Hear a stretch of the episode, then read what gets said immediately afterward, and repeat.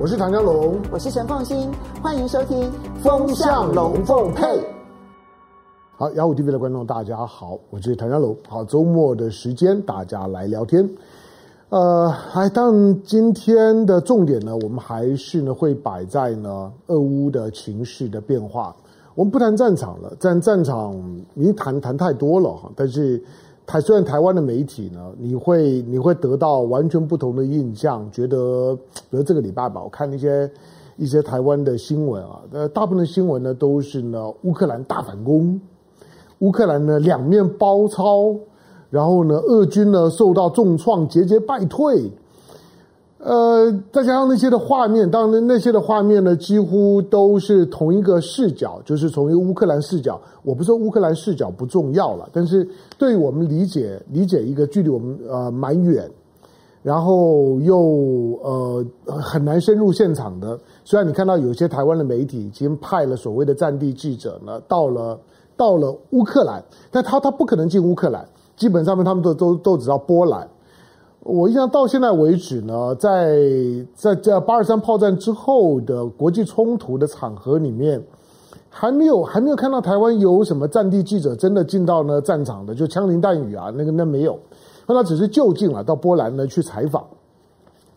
好，那你如何理理解理解这场的战争以及战场的情况呢？我们就不就不讨论了哈。那就不不久之前呢，大概也都谈的差不多了。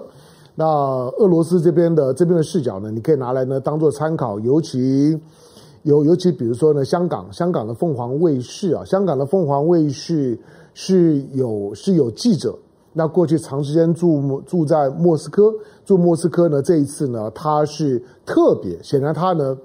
他在那个地方呢，真的是采访的不错哈，所以得到呢就是俄罗斯的同意呢，让他有随军采访的机会。所以呢，像像像是呢，就是说呢，这马里乌波啦等等这些，连西方的媒体都很难进去的战区呢，他都还可以在那地方发出新闻来。好，大家平衡一点，就是不要不要光只想要当某一队的拉拉队，那个无助于我们对事情的理解。不过我们看这场战争呢，发生到今天呢，对台湾呢会有会有什么影响？对两岸会有什么影响？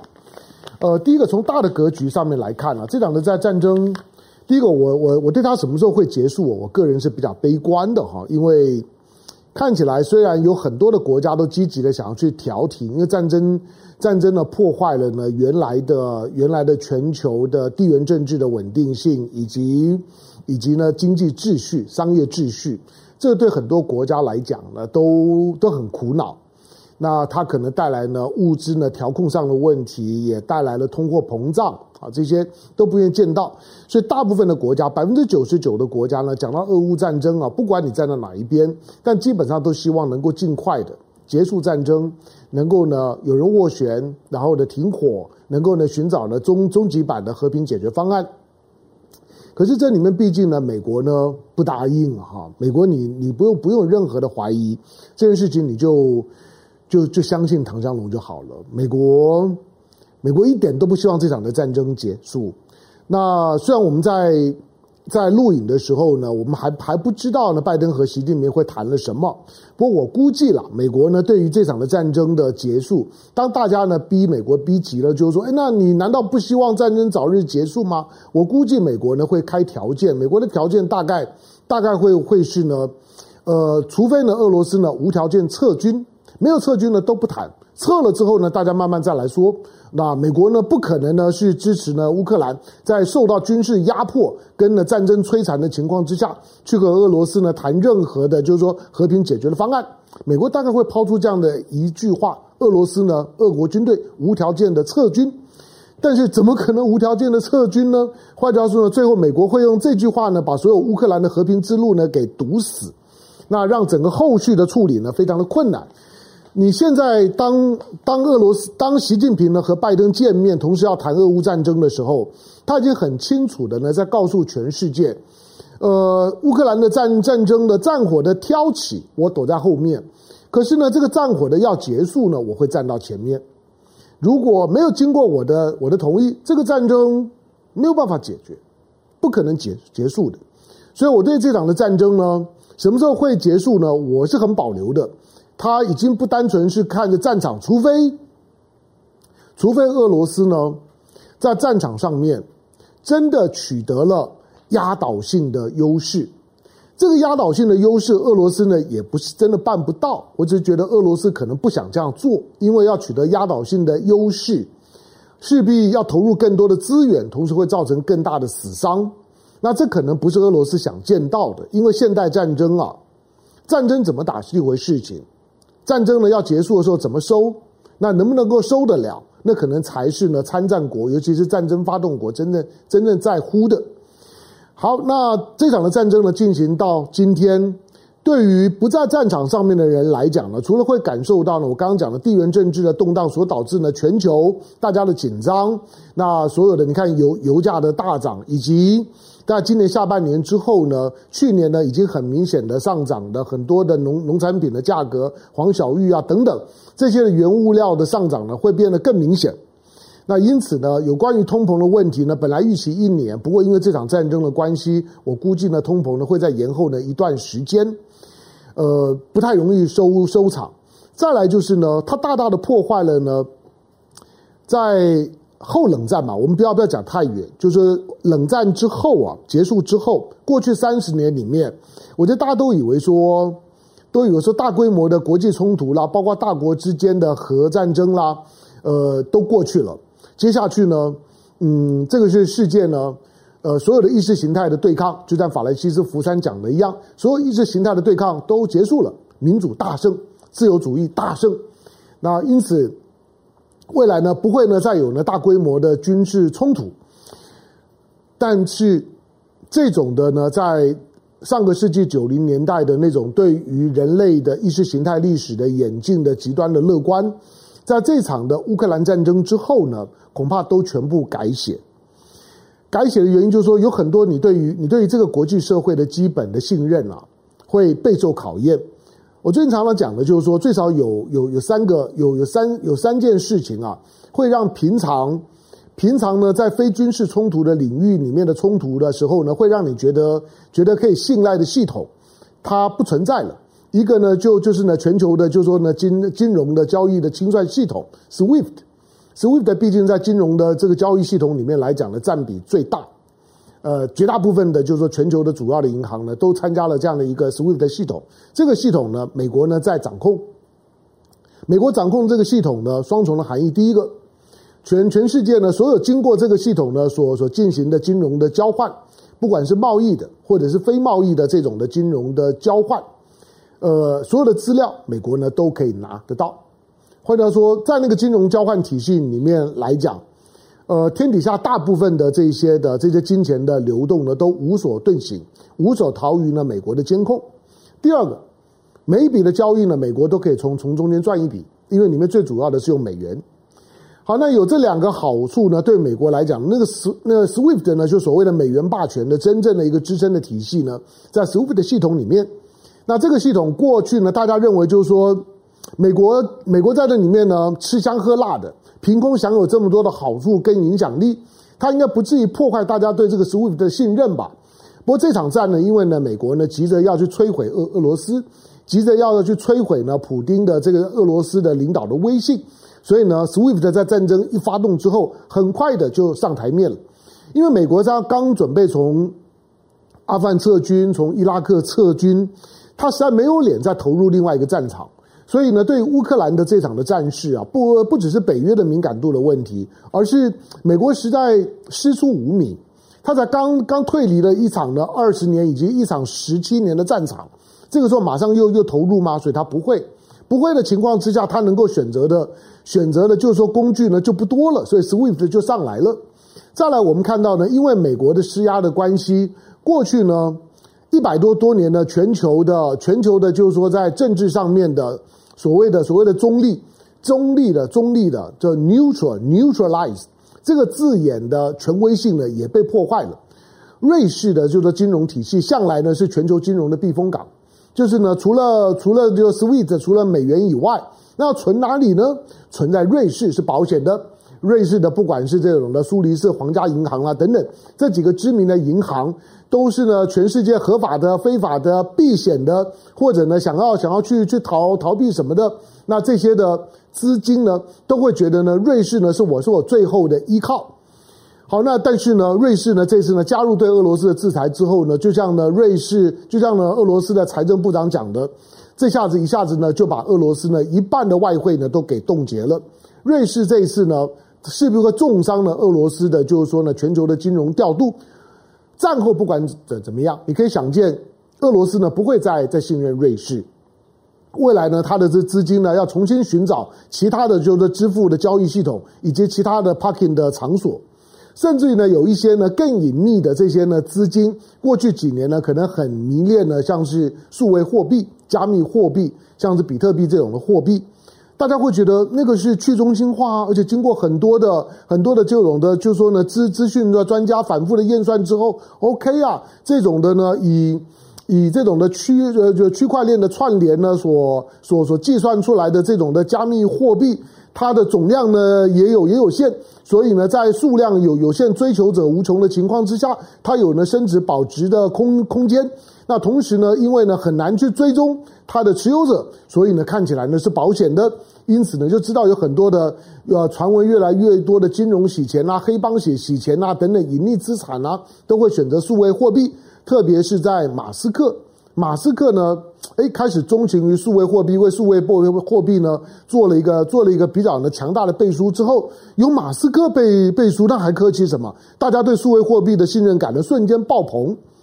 可是这次事件发生之后，大家会觉得数位货币呢或许是加密，可是呢问题是数位货币的交易并不加密啊。你要把数位货币进入到任何一个数位货币的交易平台的时候，那个平台仍然必须要有你的账户，那个账户呢必须是实名制。所以呢，这些的加密货币，加密货币是加密的，可是加密货币的交易是实名制的，也变得很不可靠。因此呢，国际的金融秩序呢，在这场的战争之后，不管你这这场的战争，你拉拉拉队，你站站队哪一边了，战争结束之后呢，你对国际的金融体系的信任感呢，大概呢都会都会大打折扣。那对于自己未来呢要买保险的时候呢，到底钱要往哪边放，资产要怎么配置，大家呢都会呢改弦易辙。因此，我认为金融秩序的某种的混乱了，已经是不可避免的。大家都在重新的思考，我钱要藏在哪里？以前人可能呢买金块、买金条，那可能呢埋埋在地底下，藏在床底下。那以后呢要要放放哪里？好，第二个呢，我们看到呢，就是说中国，说中国呢，中国在未来的角角色。星期五的时候呢，我们谈到过，你最少你要先认识你你所你所认知的现在的中华人民共和国。它是一个在在世界上面，从一九七九年之后，从来没有在自己的自己的边境以外动过一枪一炮的国家，后来他从来没有跟其他的国家交战过。今年二零二二年前后已经四十三四年的时间了，四十三四年不打仗是什么感觉？那我就简单讲，就是一九七九年之后到现在为止的地球上面呢发生的战争呢有好几十场。这几十场的战争里面，从联合国的五个常任理事国来讲，每一个国家都几乎呢在在随时参与的某一场的战争。不要说美国、俄罗斯、英国、法国也一样啊。你说那法国参加什么战战争呢？法国除了经常需要呢配合着美美国，好吧，在中东啊等等这这些地方呢，也要有它的存在感之外，法国在非洲、在北非，在它的殖民地，它其实一直呢都都在交战状态。它的兵员的消耗大部分都在这些地方，只有中国，只有中国到现在为止，除非呢美国，呃用这种抵近侦察的方式呢在南海呢挑衅，否则呢中国呢要碰到呢它的这个潜在的军事对手还真是不容易啊。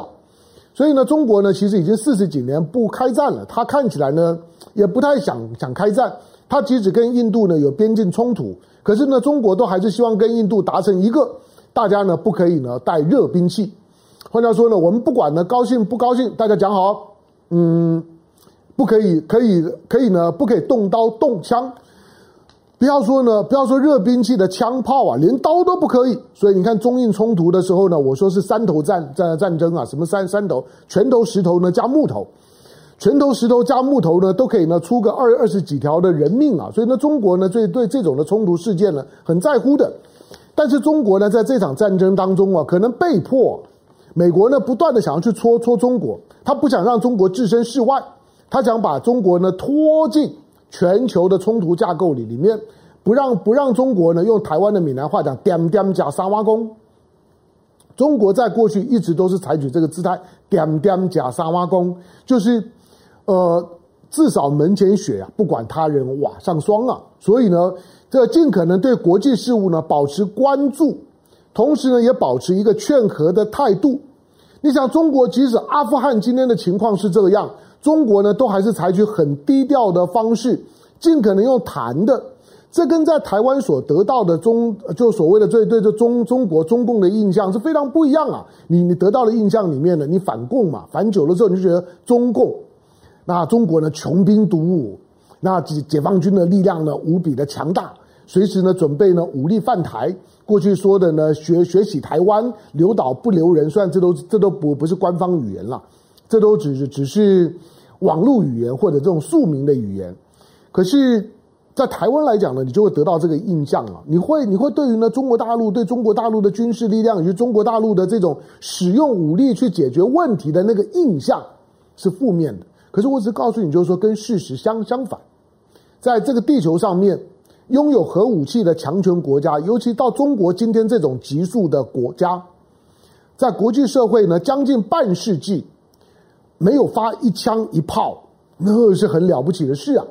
可是呢，美国现在想把它拖进来，因此中国未来在整个国际冲突的场合当中，会不会呢开始改变了自己的态度，去扮演更积极介入的角色，甚至于呢，除了联合国的维和之外，中国有没有可能呢，不知不觉当中呢，被推上了一个在其他的国家开始做做军事部件，除了呢，在在这个亚亚丁湾的吉吉布地以外。会不会开始要冒着在海外跟其他的就是说军事力量的对抗的风险？我我不知道，但是美国想要这样做，因此中国呢，到底要如何去去面对美国想要呢把中国呢拖进国际冲突的漩涡？接下去呢是观察的重点。这个呢在很短的时间这也可以看，包括呢习近平和拜登的通话，通话完了之后，中国到底要如何对俄罗斯跟乌克兰的这场的战争要做表态？好，那第三个呢是，呃，对于呢，对于现在的现现在的这种的这这种的，就是说整个的冲突架构来呃来看，在战争呢接近已经已经呢主要的战呢战争呢打到这里框架已经设设定好了，但是呢在战后的全球的秩序的重点在于欧洲的态度，欧盟的态度，毕竟呢欧盟呢在无计可施的情况之下呢，只能够被牵着鼻子走。欧欧盟现在没有大人了，那德德国的梅克尔呢刚下台，马克宏呢第一个很年轻，第二个法国的威望其实相对来讲呢是是不够的，第二个呢第三个呢是他自己要选举，选举没有确定以前的时候呢，也没有人会太在乎呢，在乎呢这个就法国的讲话，欧盟呢没有大人，所以欧盟基本上面呢现在仿佛呢完全战争发生了之后，美国呢就取得了。抓着麦克风的权利，整个欧盟的麦克风几乎就在美国的手手上。你没有发现到这两个礼拜，当战争越打越热的时候呢，欧盟越来越沉默。德国、法国呢，越来越不讲话了。他发现他插不上嘴。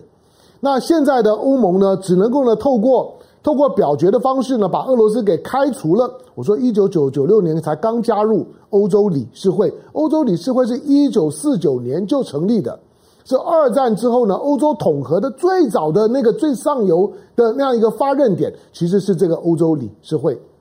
那这个欧洲理事会呢，俄罗斯呢，在一九一九九六年加入，他在告诉你什么？本来一九九六年的时候，欧洲是有机会成为一个大家庭啊。他现在四十六个成员国，扣除掉俄罗斯四十六个成成员国，本来几乎所有的欧洲大国小国都在里里面。欧洲理事会希望建立共同的欧洲的价值标准。可是现在没有办法，俄罗斯呢被赶出去了。赶出去之后呢，他当然又倒退回到一九九九六年，美国在里面当然大赚，它破坏了传统欧洲呢跟俄罗斯之间的互信关系。那个要修补啊，还是闽南话讲三年五冬啊，那个呢是非常久的事情。那欧盟呢接下去呢怎么怎么办？怎么去面对一个战后的乌克兰？就算能够呢透过呢保障呢中立化，可他接下去要怎么跟美国相处？怎么跟俄罗斯相处？每个呢都是难难题。现在的欧盟，我觉得迷路了，就是不太知道呢自自己呢该往哪里走了。所以这场战争结束之后呢，欧盟往往哪里走，是我们呢该认真观察的部分。好，最后呢，我们回头呢回我我回头呢看看台湾。第一个就是说，这场的战争的发发生啊，我估计中国大陆的内部呢是在北京的高层呢，应该会有很多的内部的检讨的声音，因为从秦刚呢在华盛顿邮报的投书的内容来看，那个那个投那个投书，除了呢是中国非常清楚的字表。像美国的美国的精英呢，字表就是说，你不要栽赃我、抹黑我。我不知道俄罗斯呢要发动战争。如果俄罗斯要发动战战争的话，我如果知道，我会劝阻他。秦刚这样讲，但他倒过来讲呢，就就表示中国呢对于俄罗斯这个呢，现在大家被认为中国最亲密的战友，即将要发动一场战争，中国的判断都是错的。换句话说，对这场的俄乌的冲突的发生，秦刚讲的如果是事实，那就是中国的在情报以及呢在情报分析呢跟政治判断上面都出现了非常明显而严重的失误。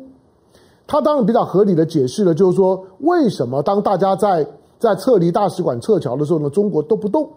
中国会觉得不会的，不可能吧？但是事后来来看呢，中国的判断是是错的。因此，这场战争之后，中国可能要重新的去加强他对俄罗斯的分析能力，以及他对于呢一个核大国呢，对于一个这个跟他的关系非常密切的一个另外的一个一个中型的国国家乌克兰发生军事冲突的时候，那种呢对战争呢会如何进行，以及外部力量会如何去介入的那个判断。乌克兰战争里面呢，对于今天的解放军，对今天的中国。大概是很有很多可以分析呢、参考，以及呢，以及去重新的思考的部分。我姑且先不预判，说这场的战战争到底会使得台海发生战争的几率呢是增加还是减少？但是呢，中国在里面呢是有很多呢可以去做的功课的。可是台湾的部部分呢，台湾很遗憾呐、就是说当乌克兰的战争发生了之后，台湾当然紧紧张。这几年的时间，呃，从香港。从乌克兰、台湾呢都很紧张，从之前的阿富汗，台湾也很紧张。二零一九年、二零二一年、二零二二年，台湾一直都在紧张状态。当香港发发生事情的时候，今日香港，明日台湾；阿富汗呢在变天的时候呢，今日阿富汗，明日台湾；乌克兰发生战争的时候，今日乌克兰，明日台台湾。不管什么地方发生什么事情，都跟台湾是有关的，情感上面。那台湾现在很遗憾的，就是说，以我的年纪来讲，我已经我已经除役了，除役大家懂了哈。就是说，今天今天呢，唐唐江龙呢，就算像苏贞昌一样说，我拿着扫把都要跟你拼了，很抱歉，我已经除役了。那跟苏贞昌一样讲的都都都空话。我是很舍不得现在的年年轻人啊，现在年轻人大家有百分之七十的人呢，同意呢，主张呢，应该要恢复征兵。哎，我我我谈就任何的时候啊，你去你去做这个调调查，都会有很高的比例。因为第一个，有一大半的人是不用当当兵的，像唐湘龙不用，已经已经除役了。那你问我说，哎，要不要要不要征兵？那年轻人呢，应不应该呢服兵役久一点，来保卫台的啊台湾，让他们去军去当军人，去受训练，把他的这个就青春呢，在军队里面冻结一年两年，好不好？所以再延长三年。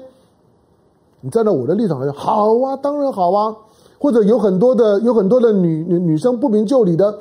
好啊，你当然应该要保护我啊。可是你回想在十多年年前，当民进党从陈水扁的时代开始呢讨论募兵制，要废掉征兵制的时候，那个逻辑整个倒过来的，那个逻逻辑是说当兵是浪费时间。现在的年轻人可能可能不记得，也不太相信，因为你的年纪太轻啊，没有二十岁、三十岁以上，你你不太相信唐湘龙讲讲的话。十多年前、二十年前，民进党呢主张呢要废征兵，要改采募兵制呢，国民党很犹豫啊，国民党认为这样子期期不可。可是呢，民进党说为什么要把年轻人的青春浪费时间待在部队里面？想当兵的去嘛。那你说你年轻人知不知是高兴啊？那个时候我还在我还在我还在备役的状态的时候，很好啊。那那就募募兵啊，募兵了之后呢，我就没有没有事了。那不想当兵的年轻人，何况呢，这中国人向来呢比较呢迷恋呢好男不当兵啊，好铁不打钉啊。他说太好了，那那那我就马上就可以出国了，旅行都很方便了。现在十多年之后又倒过来了。你要知道，当初呢能够废征兵制呢，表示在当时是很和平的。当时为什么很和平？我觉得国民党就很蠢。很和平的原因是因为那时候国国民党在在执政啊，国民党的路线是主流路线啊，所以呢，在当时，你当你说要废征兵改募兵，他觉得说没有没有什么不可以，两岸很和平啊。但是现在，当两岸很紧张的时候，又要改回征兵制，还是民进党。换句话说，我们说呢，我们我们说我们说这种的，嗯，成也成也成也萧何，败也萧萧何，成败之间呢，都是同一个人。那今天的今天的台湾又要改回呢征兵制，仍然是民进党。我只是为年轻人觉得可惜。那二十年前的那一套的说辞，今天完全倒过来说的时候，你也认账吗？其实无非呢，就是两岸两岸关系之间的紧张，让大家风声鹤唳。每次只要一发生战争，大家就觉得台湾要备战。最近啊，当然，你看到吴吴钊燮呢在讲话，就说谁谁说台台美关系不好？我告诉你，美国最近又要又要卖武器给给我们了。呃，台湾的台湾的对外工作来讲，对吴钊燮来讲啦，对萧美琴、对蔡英文来来讲，就很怕台美关系不好，因为。美国支持台湾是台湾呢所有的总体信心当中最核心的部分，所以无论如何不能够让台湾的老百姓觉得美国不挺台台湾，因此每一个就叫贩卖那种美国呢会挺台湾，而且很挺，最好是无条件的挺，最好是能够为台湾呢出兵，虽然那个是不可能的事，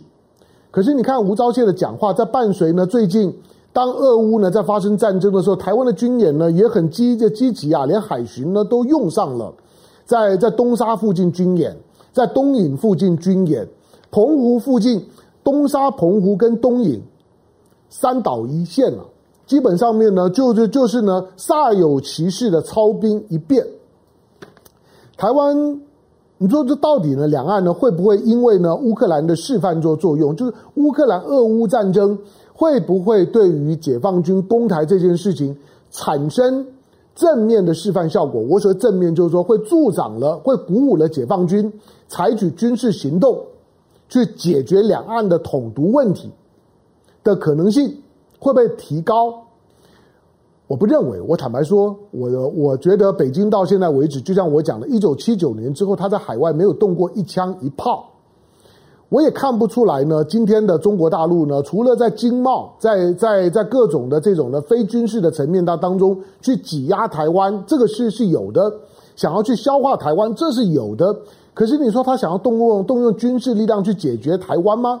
军事的部署、安排、武器的研研发、测试，那是一回事情。可是，是不是真的准备用来对付台湾、解决台湾问题？我认为是不会的。可是问题是安全感这种的东西。是没有办法呢，用用用百分比用揣测的。